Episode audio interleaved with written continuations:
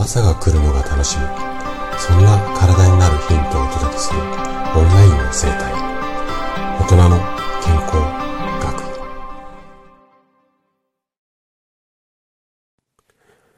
おはようございます。高田です。今日は症状の講義ということでね、頭痛シリーズをお届けしていくんですが、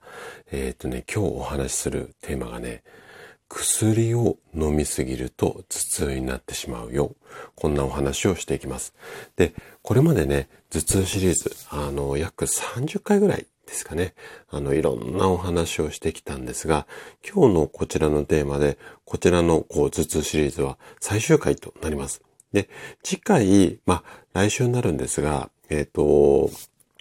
最後にっていうことで、まあ、シリーズを通して私が伝えたかった思いとかも含めてお話をするんですが、一応ね、頭痛に関するあれこれっていうお話は今回で最終回になりますので、最後までね、しっかりこう話し上げたいっていうか、あの、お届けしていきたいなというふうに思います。で、えっ、ー、と、ここから本題に入っていくんですが、あなたは頭痛になるとすぐに薬飲みますか？うん。我慢しますか？それとも薬すぐ飲んじゃいますか？こんなことをね、今日お話ししていこうかなというふうに思うんですが、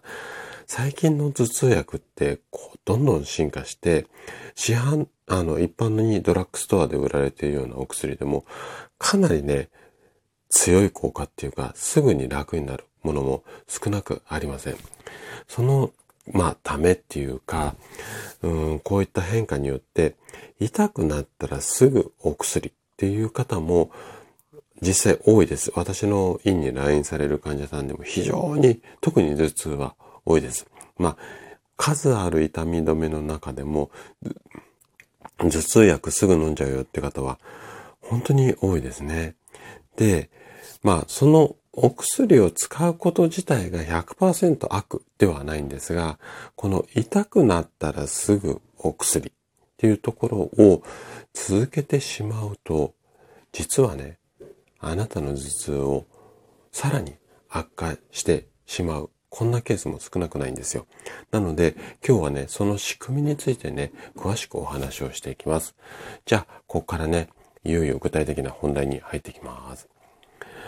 薬を適切に使用するっていうことは、頭痛の症状を楽にするためには、とっても大切な、まあ、考え方っていうか方法なんですよね。ただ、薬を飲みすぎてしまうと、逆に頭痛の原因となってしまうこともあるんです。なんでかっていうと、薬を過剰に摂取、まあ、要は飲みすぎてしまうことによって、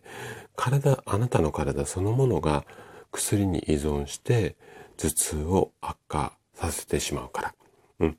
なんとなく、こう、イメージとしてはわかるとは思うんですが、ちょっと、こう、漠然としすぎてると思いますので、このあたりをね、もう少し深掘りをしていこうというふうに思います。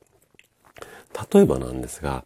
あなたの頭痛が頻繁に起きてしまうので、毎回ね、こう、お薬を飲んで対処しているいるとします。で、この場合、薬によって一時的に症状が軽減されるかもしれないんですが、体はね、だんだんとこの薬に慣れてしまって、その効果が薄れてしまいます。その結果、痛みだとか頭痛により、こう、頭痛がね、こう、より頻繁に起こるようになってしまう可能性がね、非常に高くなります。これは、あくまで可能性って言い方をしますが、もうね、あの、飲み続けると多分ね、頻繁に起こりやすくなってしまいます。もう断言しちゃってもいいぐらいだと思います。で、薬を飲むことによって、確かにね、頭痛を改善できる場合は少なくないんですが、ただし、飲みすぎとか、あとはね、長期間、飲む量とか、長い期間飲み続ける。これはね、絶対に避けるべきなんですよね。なので、えっ、ー、と、適切な範囲内で使用する。ここがね、すごく大切になります。それだけではなくて、頭痛が頻繁に起きて薬を飲んでいる場合は、まずね、お医者さんにお薬の件を相談した方がいいと思います。で、例えば薬の、まあ、種類だとか使用方法、頭痛薬もあのいっぱいいろんな種類がありますので、ここについてもう少し効きが弱めなのとか、体に負担が少ないものみたいなのを改めてね、ちょっと指導を受けて、その内容に沿って薬をの飲んでいくっていうか、まあ使っていく。こういったこともね、一旦ちょっとめんどくさいかもしれないけども、お医者さんに相談あの相談するっていうのは一つ手かなというふうに思います。で、今日はね、さらっとお話ししたんですが、今回お話をした薬が飲みすぎによって頭痛が悪化してしまう。これを医学的には薬物乱用頭痛なんていうふうに言われていて、ここ最近急増している頭痛の種類の一つなんですよ。今までは緊張型頭痛だったり片頭痛、あとはまあ1万人に1人と言われる群発頭痛、このあたりが主流だったんですが、もうね、この薬物乱用頭痛になっている方が非常に増えているっていうことで、脳神経外科の先生もちょっとね、警鐘を鳴らしてるぐらい、こんなような状況なんですよね。で、この背景には、やっぱりね、お薬がもうね、気軽に手に入る。そんな状況。で、ドラッグストアって最近ね、生活用品なんかも、私もよく利用するんですが、生活用品なんかも飲み物とかお米なんかも売ってたりして、非常にね、使う頻度が高くなっている方が多いと思うんですよ。で、その脇に、まあ、飲んで効くみたいなね、こう、すごく、